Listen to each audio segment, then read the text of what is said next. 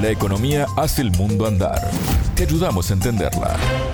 Bienvenidos a Contante y Sonante, el espacio de economía de Sputnik. Soy Alejandra Patrone y me está acompañando Natalia Verdún. Natalia, ¿cómo estás? Bienvenida. Muy bien, Alejandra, muchas gracias. Hoy nos vamos a centrar en la reforma tributaria en Colombia, que acaba de ser aprobada en el Congreso y es uno de los pilares del gobierno de Gustavo Petro. El tema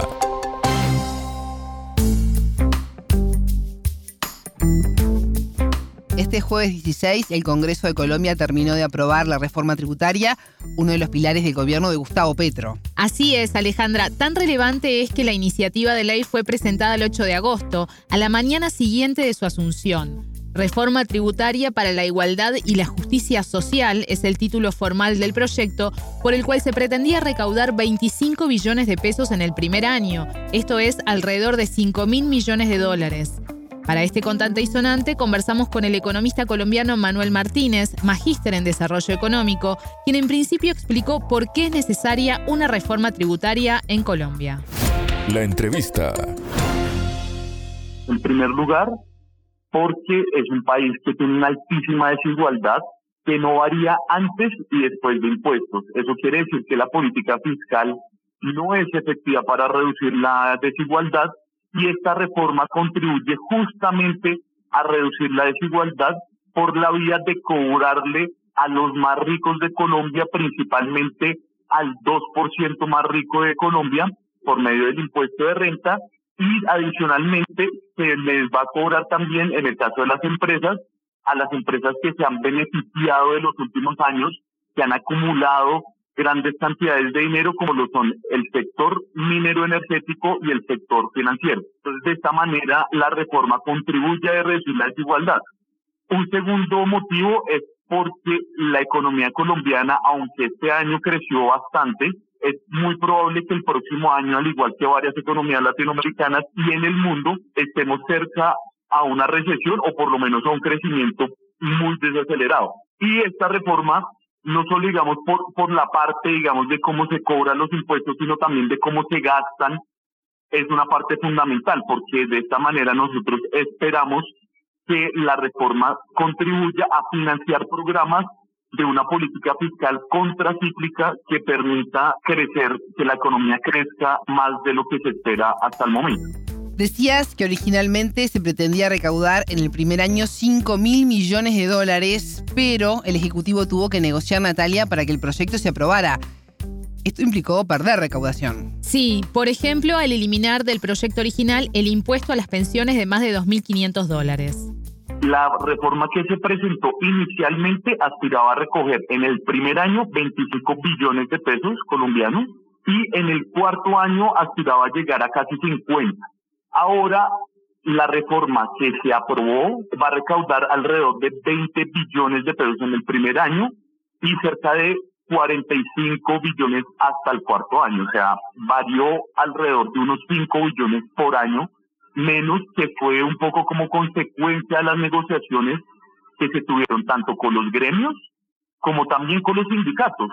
Porque fíjate que en el tema de las pensiones, que no era un impuesto que recaudara muchos impuestos, era un impuesto que seguía la lógica de continuar con el discurso de la igualdad. Y es que si hay superpensiones, pues esas deberían también contribuir. Pero tanto los gremios como los sindicatos, la Central Unitaria de Trabajadores se opuso a ese impuesto a las pensiones, porque pues ellos argumentaban que si se comenzaban a cobrar impuestos, así sean los más altos, después terminan cobrándole a todos, como para proteger el derecho a que la pensión no de pagar impuestos. Entonces, digamos como que fue un tema que conciliando entre trabajadores y empresarios terminamos sacando ese impuesto. Hay otro tema que también estuvo mucho en debate, que fue el impuesto a los hidrocarburos. Así es, y es un sector que es fundamental para la economía colombiana porque representa casi la mitad de las exportaciones totales. El economista explicó cómo era la propuesta original en la reforma tributaria y cómo quedó.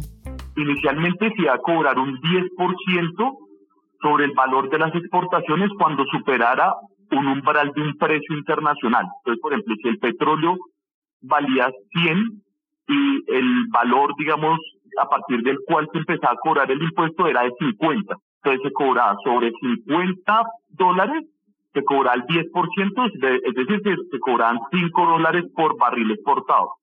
Ahora es una fórmula intermedia que también tiene en cuenta los precios internacionales, pero no cobra sobre las exportaciones, sino aumenta proporcionalmente en el impuesto de renta, en la tarifa del impuesto de renta. Entonces, si los precios están muy altos, el impuesto de renta tiene una sobretasa del 10%. Y si son unos precios un poco menores, es una sobretasa del 5%, por decir un, ejemplo. Y entonces, digamos, como que la sobretasa al impuesto de renta varía con respecto a si los precios internacionales están altos o están bajos. Alejandra, algo que no cambió y que de acuerdo a Martínez es fundamental para la recaudación es la no deducibilidad de las regalías de estas empresas del impuesto a la renta.